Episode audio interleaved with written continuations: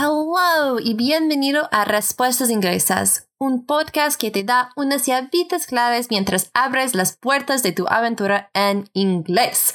Soy la presentadora Sarah con Language Answers y hoy vamos a discutir las diferencias ortográficas entre el inglés americano, canadiense y británico en inglés.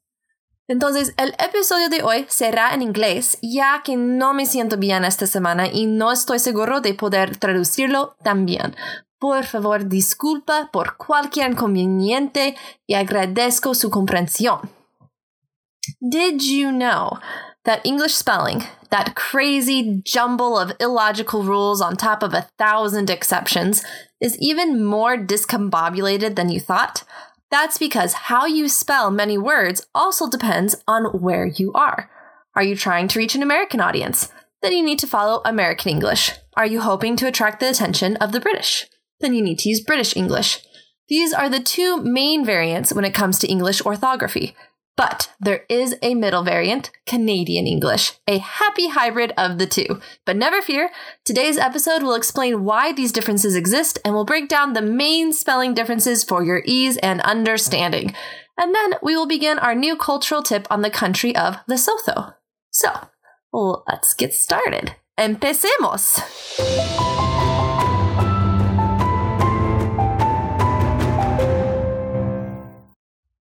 La historia. Basically, English during the 11th century was at a particularly low point due to the Norman conquest of England in 1066 AD. At this time, French became the court language, and so the French scribes would write English words based on what else? French spelling rules. Outside of this, English had no standard, so across the English speaking world, spelling was different depending on local preferences. Take into consideration the great vowel shift between the 14th and 18th centuries, in which how English was pronounced shifted, albeit spelling didn't, hence why many words we use today don't actually look the way they sound. And the orthographical confusion gets even worse. Now, we talked about the great vowel shift, or el gran cambio de vocales, a while ago in episodio 35, los diez sonidos de O, U, G, H. Then, in 1755, the British got a huge help in standardizing their language from Samuel Johnson, who published a dictionary of the English language. It took him eight years and six helpers to put together this 40,000 word book, where they used the most common spellings rather than the most logical. This book was soon the main spelling reference for England. Fast forward to 1806, 23 years after the end of the American Revolution, and we have Noah Webster printing a compendious dictionary of the English language. This book focused on the American spellings of words and had about 5,000 more words than Johnson's dictionary, and it separated U and B, as well as I and J. At the age of 70, Webster printed his An American Dictionary of the English Language in 1828 this two volume book had around 70,000 words, with 30,000 to 40,000 new definitions never printed in a dictionary at this point. Webster is one of the key reasons why we have American versus British spellings. His dictionaries fit in well with the patriotic feelings at the time of America creating her own identity separate from that of Britain. Webster also wanted to reform and simplify English spelling basing a word's spelling on how it was spoken versus how it was traditionally written. Some of these changes stuck, such as changing the ending YSE in words like analyze to YZE or to IZE, and dropping the U from words like color, C O L O U R, so it would just be C O L O R. Unfortunately, others, like his attempts to spell woman as W I M M E N, and daughter as D A W T E R were ridiculed and ignored. So while Webster died believing he was a failed lexicographer, his dictionaries did not sell so well, his publishers Charles and George Merriam bought the rights from his estate and continued modifying the dictionary, ultimately triumphing and creating the Merriam Webster Dictionary, which is currently seen as the official reference for American English spelling and usage. Unless, of course, you play Scrabble, then it's the Scrabble Dictionary. But I digress. So, where does Canada come in on all of this? Well, in 1890, the first Canadian Prime Minister, Sir John A. Macdonald, maintained that British spelling should be the standard in Canada. Despite this, America has had a huge influence on Canada, thus eroding the dedication to mainly British English and creating a unique hybrid of both. Las diferencias claves. The following outlines the key differences between American and British English with notes on which usage Canada follows. And I do recommend that you check out the blog where I will have all of this in a table format because that will make it easier to read and it'll make it easier to see the spelling differences. But I will try and be as clear and succinct as possible in the podcast format. So, our first spelling rule is the suffixes or endings of OUR versus OR. For many words, Americans drop the U. So instead of writing color, C O L O U R, like the British do, we would just write color, C O L O R. Or instead of writing labor, L A B O U R, we would write labor, L A B O R. A little bit simpler.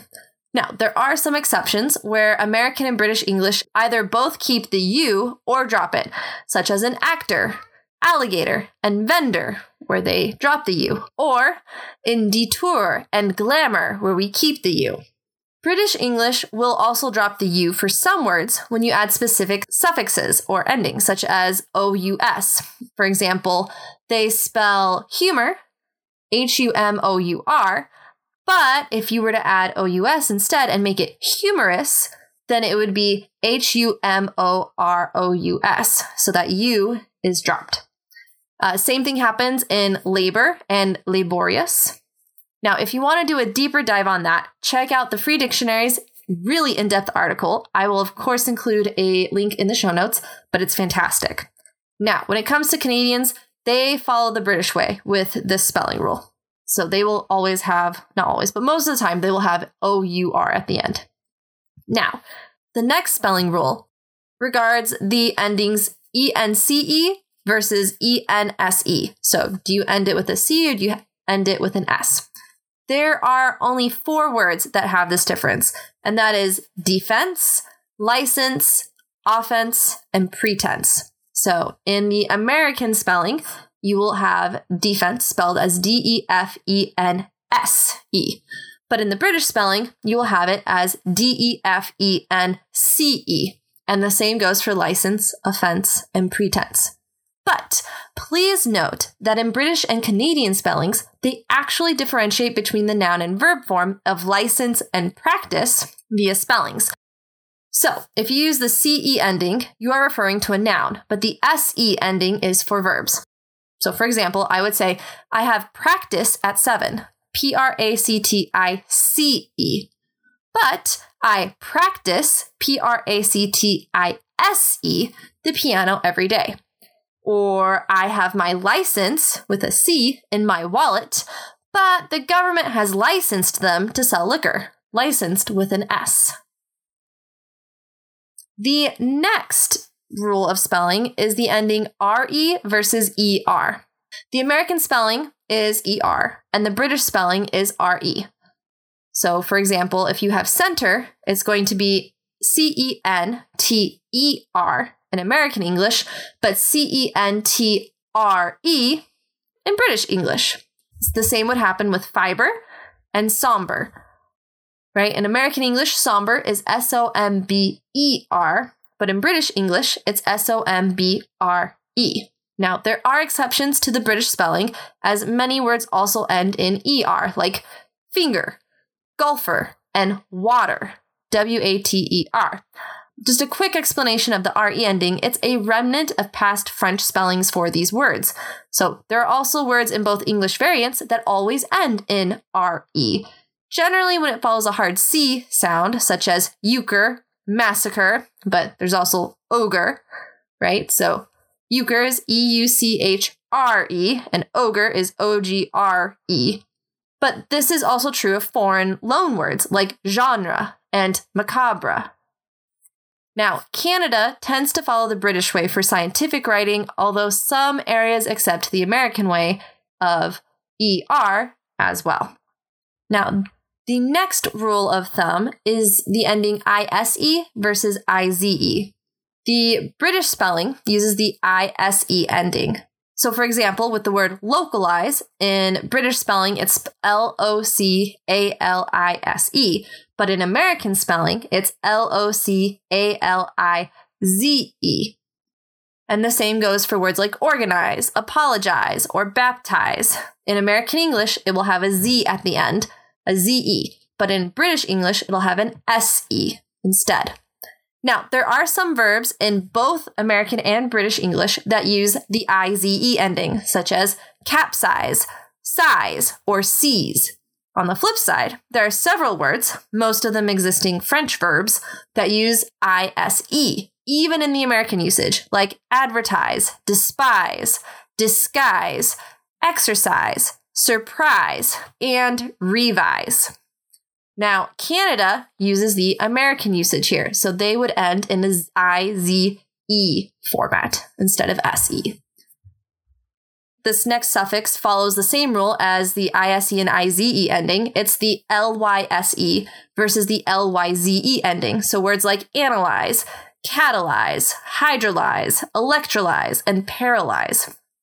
In American spelling, they have a ZE at the end, but in British spelling, they have an SE at the end. So that makes it really easy, right? It's the same as the ISE and the IZE endings. And also, same or similar here is that Canada uses the American usage as well. So in Canada, you would use a ZE ending instead of SE. All right, let's talk about the next one, which is doubling the L or not. So have you ever wondered how to tell if a word should have two L's or just one when you add a suffix to it? For example, is it traveled with one L or is it traveled with two L's? Because travel only has one, but English has this annoying habit of sometimes adding a second L to the word when you're adding like ed or ing to it. So, a good rule of thumb in American English is to add an extra L if the basic word is stressed on the last syllable. So, compel, where the stress is on that last syllable, compel becomes compelled with two L's. And rebel with one L, right, becomes rebelling with two L's. But then you have travel, where the, uh, the stress is on the first syllable, tra, travel. It becomes traveled with one L. And signal is the same way. It becomes signaling with one L. But in British English, you almost always add a second L because it doubles whenever there's a vowel before the L. So travel would be traveled with two L's, and signal would be signaling with two L's, even though the stress is on the first syllable. Doesn't matter in British English. Now, there are a few verbs in American English that have two L's, no. So other words that would fall under this are barreling, canceled, fueling, rivaled, traveling, and signaled. In American English, they're all going to have just one L, but in British English, they're all going to have two. Now, there are a few verbs in American English that have two L's, where the British English doesn't, such as appall and instill or enroll and fulfill. But both English variants spell skill and will with two L's, right? S K I L L and W I L L. But when you add the suffix FUL to them, full, then only in British English do you lose an L. So it would be willful and skillful, but in American English it has two L's, and in British English it has one. Which really, as an American, looking at willful and skillful without those two L's, it looks really weird. I wonder if it, must be the same for a British a British speaker. Anyways, Canada generally uses the British usage here, but when writing to a Canadian audience, I would still check with the regional rules just to be sure. All right, if I haven't lost you yet, let's keep going. The next is to use just an E or to use AE or OE. Now, this all has to do with Latin based words in English. So, with these words, the ligatures, or special characters that denote a diphthong sound, we've got A and E, it looks like an A and an E squished together, and an O and an E squished together. But in English, they have now become two separate letters A and E and O and E. Now, British English still has these, but American English has only kept the E. So words like pediatric and esophagus in British English would be spelled P A E D I A T R I C and O E S O P H A G U S. But in American English, we lose one of those A's and one of those O's, and it's just P E D I A T R I C and E S O P H A G U S. So when I'm looking at the words in American English, I would say pediatric and esophagus. But if I didn't know that that's what I was trying to say in British English, I would call it pediatric and oesophagus. Like I said, as an American, those words look super weird to me. Now, there are other words, right, where this is also true. So, anesthesia, right? The second or the first E in there would normally have an A before it in British English. And in encyclopedia, the second E also has that A before it, but only in British English. Eon, same thing. In British English, it starts with an A. In American English, it starts with an E. Who knew? Then there's words like hemoglobin, hemophilia, hemorrhage, leukemia, orthopedic, paleontology, apnea, celiac, esophagus, estrogen, fetus, and maneuver. All of these uh, in American English do not have the special diphthongs, just the E. Whereas in British English, they will. So, like celiac looks super weird in British English. It has a C O E L I A C. I have no idea how you're supposed to know that that makes this sound because it's it's CO. Normally, CO does not make us sound in English. Anyways, moving on. There are a few words that maintain the diphthongs in both English variants, such as amoeba a M O E B A, and Phoenix, P H O E N I X, archaeology, and aesthetic. There are also words in both that use just the E, like in chimera, C H I M E R A, or demon, D E M O N, fetid, F E T I D, and enigma and medieval. And in um, so all of these words used to have or should have because of their Latin spelling these diphthongs either an AE or an OE, but in both American and British English, they have lost them and only have the E. Now, in both English variants, direct Latin words are pluralized with AE, such as algae, which I only just now learned the singular form is alga. Who knew? But, anyways, the plural, you add an AE, it's algae. And amoeba, right, plural, you add that AE at the end instead of just E, and it's amoebae. And placenta would be placenti. Really weird. I, I think you can also do placentas in American English, but which sounds a little bit better just to my ears. But, anyways, Canada tends to use the British spelling, but it can also depend on the context. The quote unquote lay press uses the American spelling, whereas medical and scientific writings will use the British method. And this can be true in America as well. All right, moving on to the OG versus OGUE ending. There are only four words where American and British English differ on this, with the British English using the longer OGUE ending. So for analog, right, in American spelling, it would just be A N A L O G. Really simple. But in British spelling, it would be A N A L O G U E. They just add those two words after, or two letters after that. And the other three words that this works with is catalog, dialogue, and homologue. Now, while some resources claim that this is generally the case, that American English uses OG and British English uses OGUE, that's really not quite true. Technically, either spelling would be correct for words like monologue or epilogue in American English, but to leave out the UE at the end looks really weird to me. So I would actually argue no, they're not correct, no matter what Merriam Webster says. But most such words in American English still end in OGUE, like rogue, synagogue, or prologue. Why we differ on those four specific words, I have no idea. But no surprise, Canada follows the British British usage here. And lastly, if I still haven't lost you, well done. You've held on to the end. Random words. There are also words that, for one reason or another, are spelled differently in American English versus British English, and Canadian English will sometimes follow one and sometimes the other. So if you find yourself needing to write to different audiences, I did in my previous job, I recommend keeping a growing list of these words that you can reference whenever you need. So some examples would be check. In American English, it's C H E C K, but in British English, it's C H E Q U E. Aluminum is how you say it in American English, but there's an extra I in British English, so it's aluminium.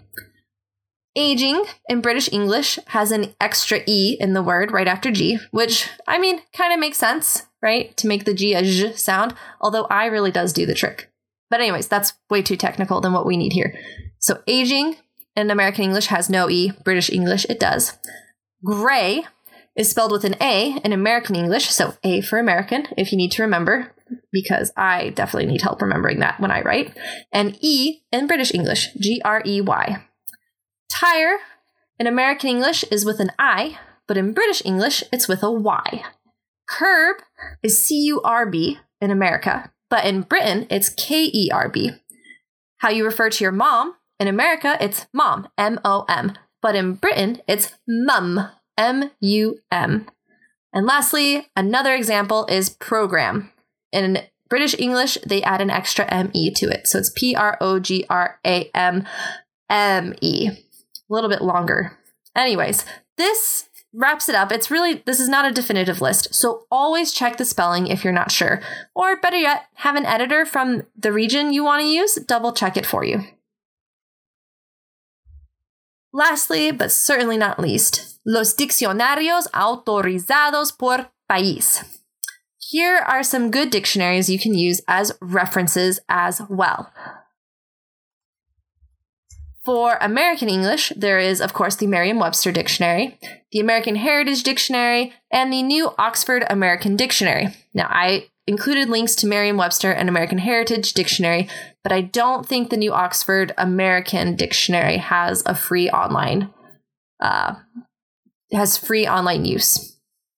There, for British English, there is, of course, the Oxford English Dictionary, also known as the OED, and the Cambridge Dictionary, which also has, in the link I'm going to include, has learner dictionaries for non English native speakers and Spanish to English dictionaries. So, really helpful. I've included links for both of those dictionaries, but for Canadian English, unfortunately, I could not find any free online versions of these dictionaries. But I'll give you the list anyway. There's the Canadian Oxford Dictionary, the Gage Canadian Dictionary, and the Collins Canadian Dictionary. Now, I also found a comparison database online where you can type in a word and it'll show you the spellings for all three English variants. But be careful because the link is not a secure HTTPS, it's just HTTP but it's pretty cool. I would I wouldn't use it as uh, your go to for everything top reference, but for just general help, it's awesome. And that pretty much wraps up our entire episode on the differences between the three main English spelling variants.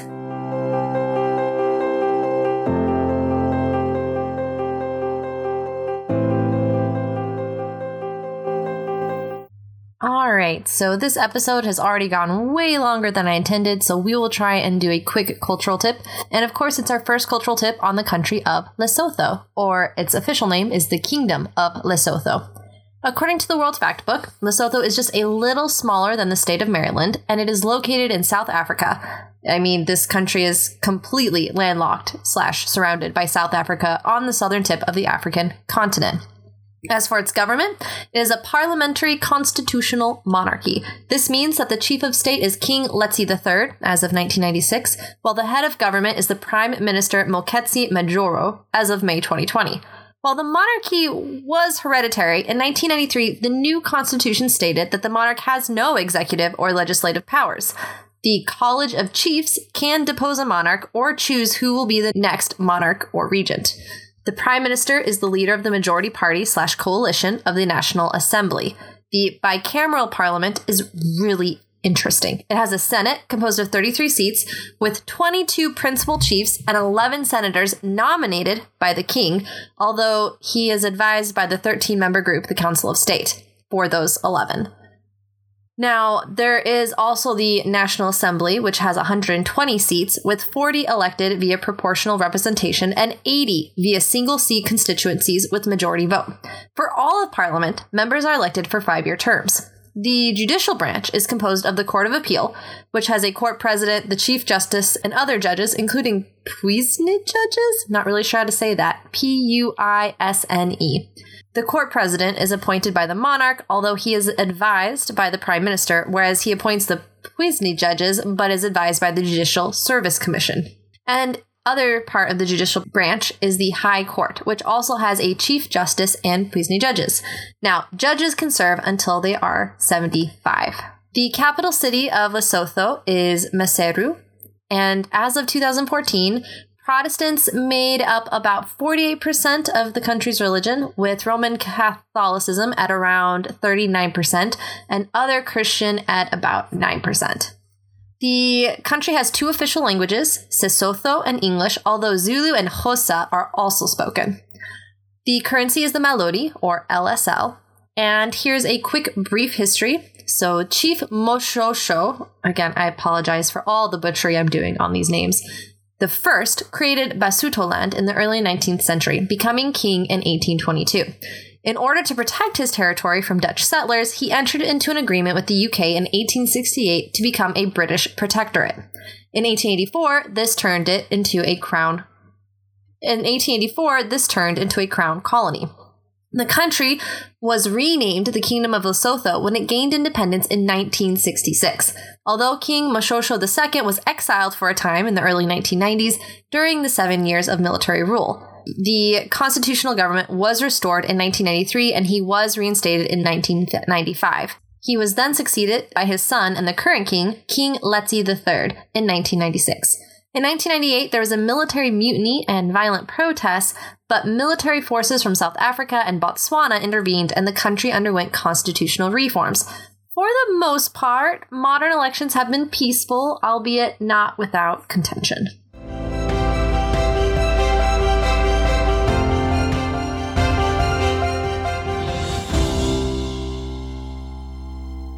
Y eso es todo por hoy. Muchísimas gracias por escuchar y no olvides consultar las notas del podcast para los enlaces de los recursos utilizados para este episodio. Y si prefieres leer una transcripción aproximada del episodio de hoy, puedes visitar el blog de este episodio también. Si te gustó este episodio, házmelo saber y deja un comentario positivo y suscríbete para no faltar ningún episodio.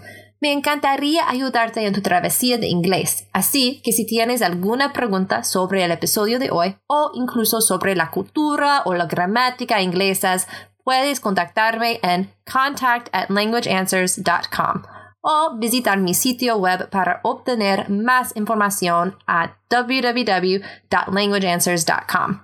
También puedes ponerte en contacto conmigo en relación con mis servicios de traducción de español a inglés, redacción técnica, edición y creación de contenido en inglés o incluso consultas de idiomas y tutoría para ti o tu negocio. Recuerda, aprender un idioma es una travesía para toda la vida. Entonces, embrace it, enjoy it, and share it. Nos vemos en dos semanas. Hasta luego.